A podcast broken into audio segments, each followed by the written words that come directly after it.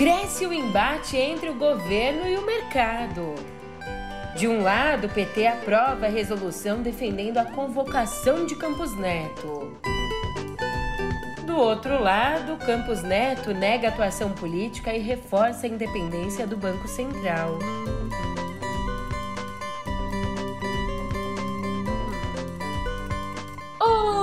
Ótimo dia, uma ótima tarde, uma ótima noite para você. Eu sou a Julia Keck e vem cá, como é que você tá, hein?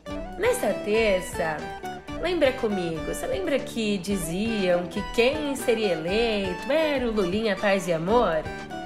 Então, pelo menos na relação entre ele e o mercado, não tem nada de paz, muito menos de amor. E o que, que você tem a ver com isso? O que, que eu tenho a ver com isso? A gente tem tudo a ver, meu amigo, mas pera lá que a gente já continua essa conversa no pé do ouvido.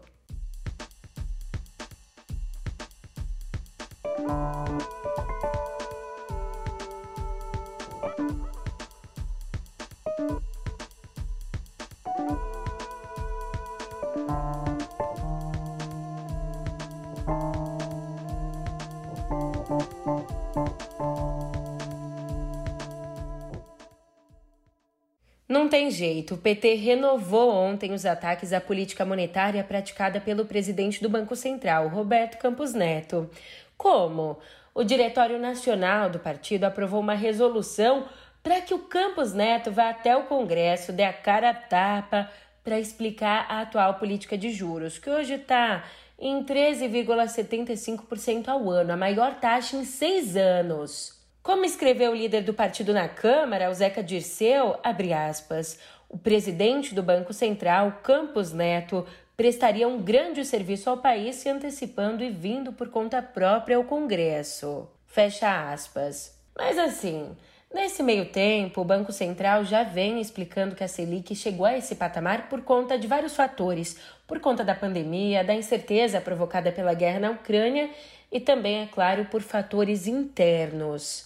Ainda na reunião do diretório, o ministro da Fazenda, o senhor Fernando Haddad, que vinha mantendo um bom diálogo com Campos Neto, ele endossou as críticas do presidente Lula aos juros. De acordo com quem estava ali presente, o Haddad disse que o chefe da autoridade monetária não pode estar acima do presidente da República nem da política de governo. Também ontem teve mais. Também ontem um grupo de economistas liderado pelo ex-ministro da Fazenda, Luiz Carlos Bresser Pereira. Esse grupo foi lá e divulgou uma carta com mais de 2.700 assinaturas contestando a política do Banco Central, que, segundo o documento, não forneceu justificativas plausíveis para a manutenção da Selic. E não é que o próprio Campos Neto se posicionou sobre tudo isso?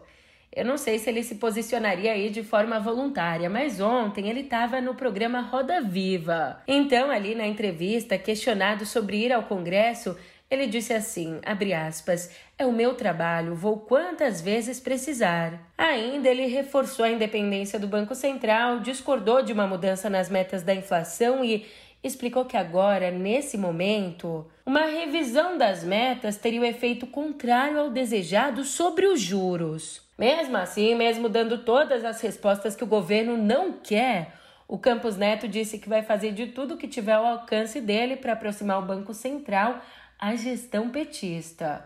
Agora o que a gente não sabe é se vai ter muita coisa ao alcance, né?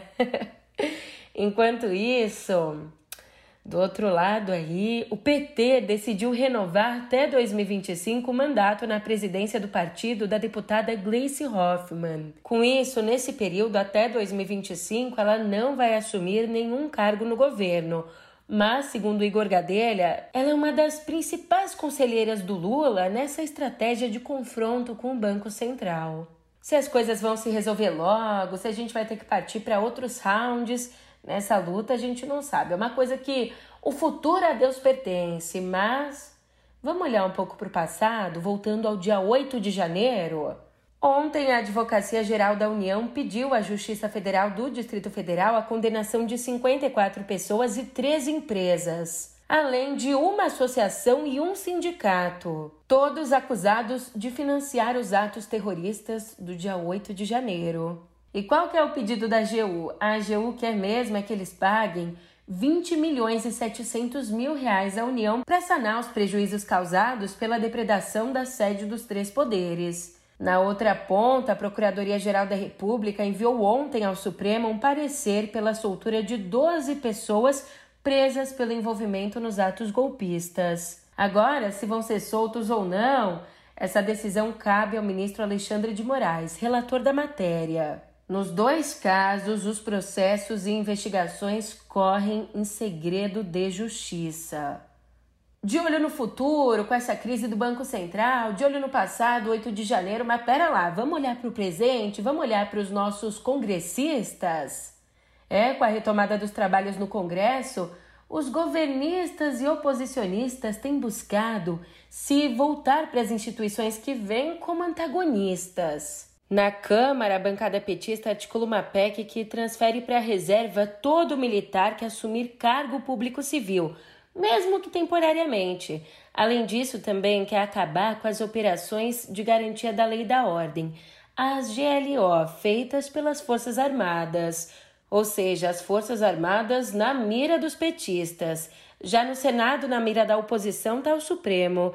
Lá, a oposição quer fazer andar uma PEC que tramita desde 2019 e estabelece um mandato de oito anos sem recondução para os ministros do Supremo. Hoje eles se aposentam compulsoriamente aos 75 anos, mas não tem um prazo máximo para ficar ali.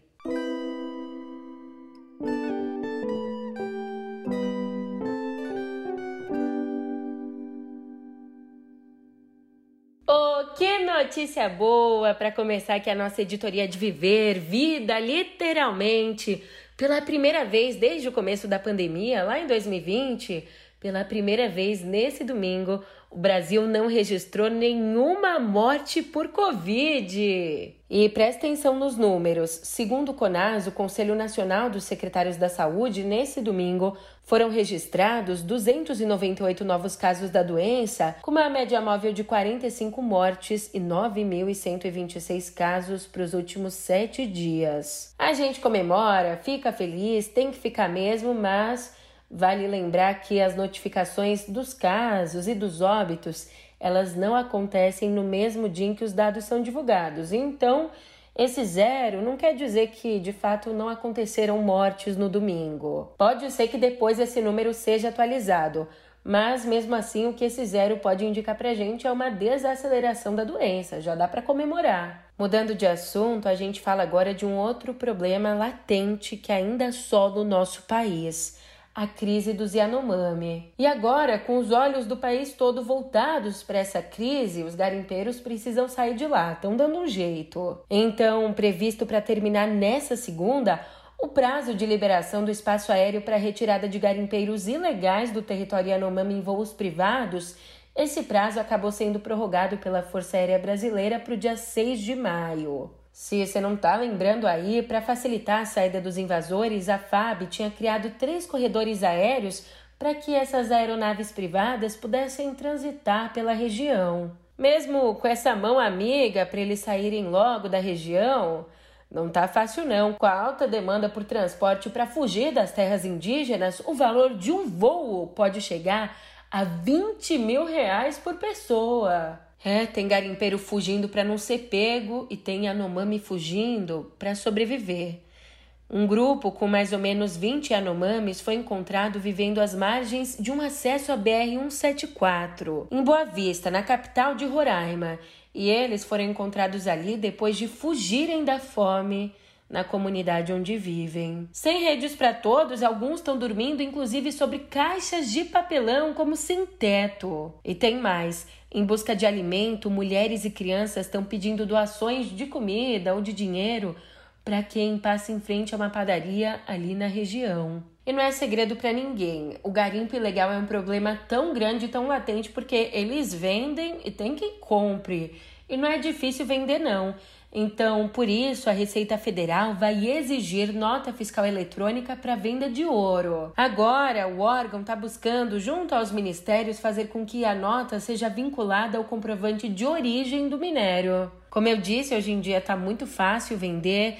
É, atualmente, para que esse ouro possa sair do garimpo e ser comprado por uma empresa autorizada, é ó, tranquilo. Basta o vendedor mostrar o título que apresenta a lavra do produto, acompanhado ali de um recibo, um recibo que pode ser feito à mão mesmo. Essa mudança que vai endurecer um pouco esse processo deve acontecer ainda esse ano. Indo agora lá para fora, outra tragédia. Meu Deus.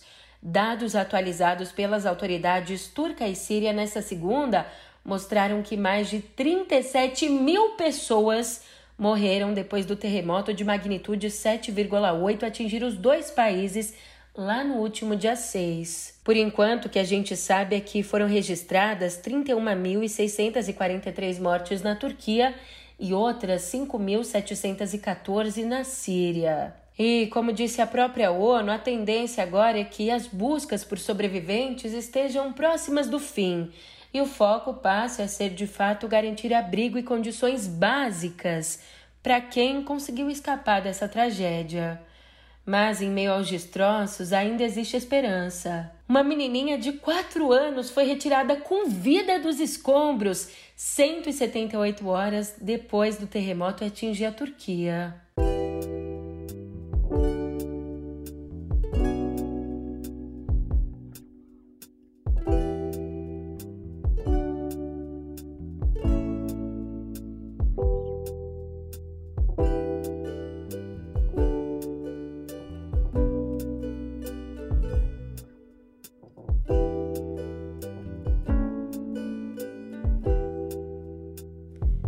Nos últimos anos a gente viu um sucateamento da nossa cultura, você sabe disso, mas finalmente ela vai voltando aos trilhos e por isso eu te conto agora que o Chico Buarque vai receber das mãos do presidente Lula o Prêmio Luiz de Camões, o mais importante da literatura de língua portuguesa. O prêmio que o Chico ganhou ainda lá em 2019 é que a cerimônia de entrega que vai acontecer no fim de abril lá em Lisboa, ela acabou sendo adiada várias várias vezes por conta da pandemia e também por conta da recusa do então presidente Jair Bolsonaro em assinar no termo de concessão do prêmio uma parceria dos governos do Brasil e Portugal. Na época ainda, o Chico declarou que estava sendo boicotado por Bolsonaro e que esse boicote equivalia a ganhar o prêmio duas vezes. Isso nas palavras do Chico. Lembrando que, criado lá em 1988, o Luiz de Camões paga ao vencedor 100 mil euros.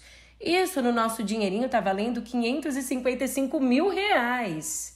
Saindo um pouco do nosso país, olha só que interessante. O Museu de Arte do Condado de Los Angeles anunciou ontem que vai receber uma doação de 22 obras de arte em blockchain. E o mais intrigante dessa história é que o doador, que atende pelo pseudônimo de Cosomo de Médici, seria o rapper Snoop Dogg, que é um entusiasta dessa tecnologia. E a coleção inclui as flores em NFT da brasileira Mônica Risoli, também uma arte feita com inteligência artificial por Claire Silver e as fotografias digitais de Justin Avessano.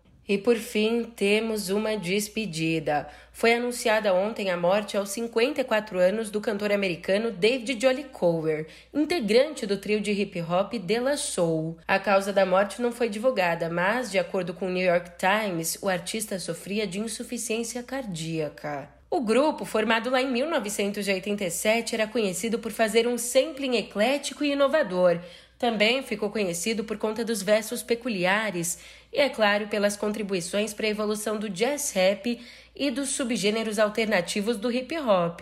Ainda há muitos anos, lá em 2005, a banda ganhou o Grammy de melhor colaboração vocal pop pela música Feel Good Inc., uma música com The Gorillaz. E agora a morte desse integrante acontece, olha só, a menos de um mês da entrada nas plataformas de streaming dos seis primeiros álbuns do trio. Álbuns que vão chegar nas plataformas no dia 3 de março.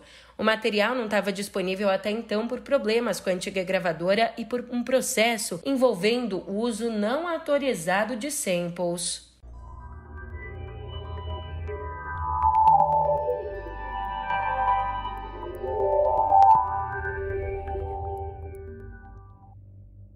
Salve-se quem puder que a bruxa tá solta. A dona Meta, que é dona mesmo, tá? É dona do Facebook, do Instagram, do WhatsApp, tá preparando uma segunda rodada de demissões, porque a primeira não foi suficiente para fechar as contas. para atingir os planos de economia estipulados pela empresa, que então vai precisar cortar mais custos.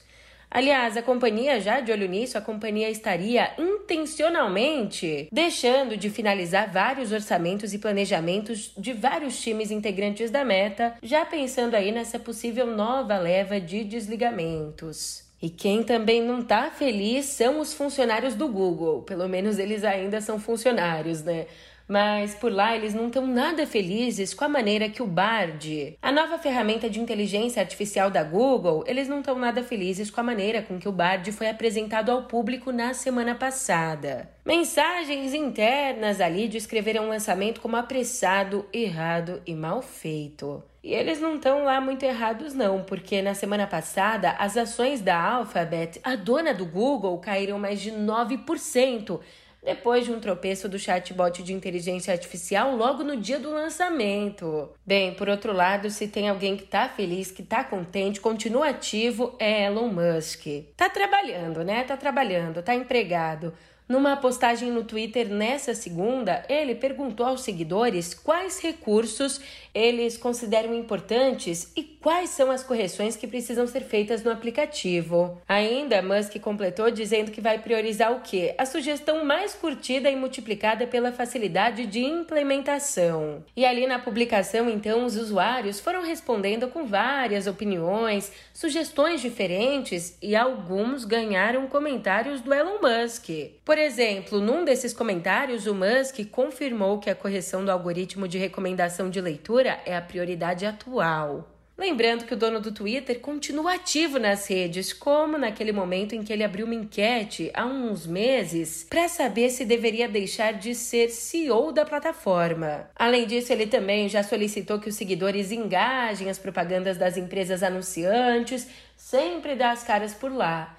Sabe quem também sempre dá as caras? Eu mesma. Agora eu tô indo nessa, mas eu sempre dou as caras por aqui. Então já já a gente se encontra de novo. Até mais.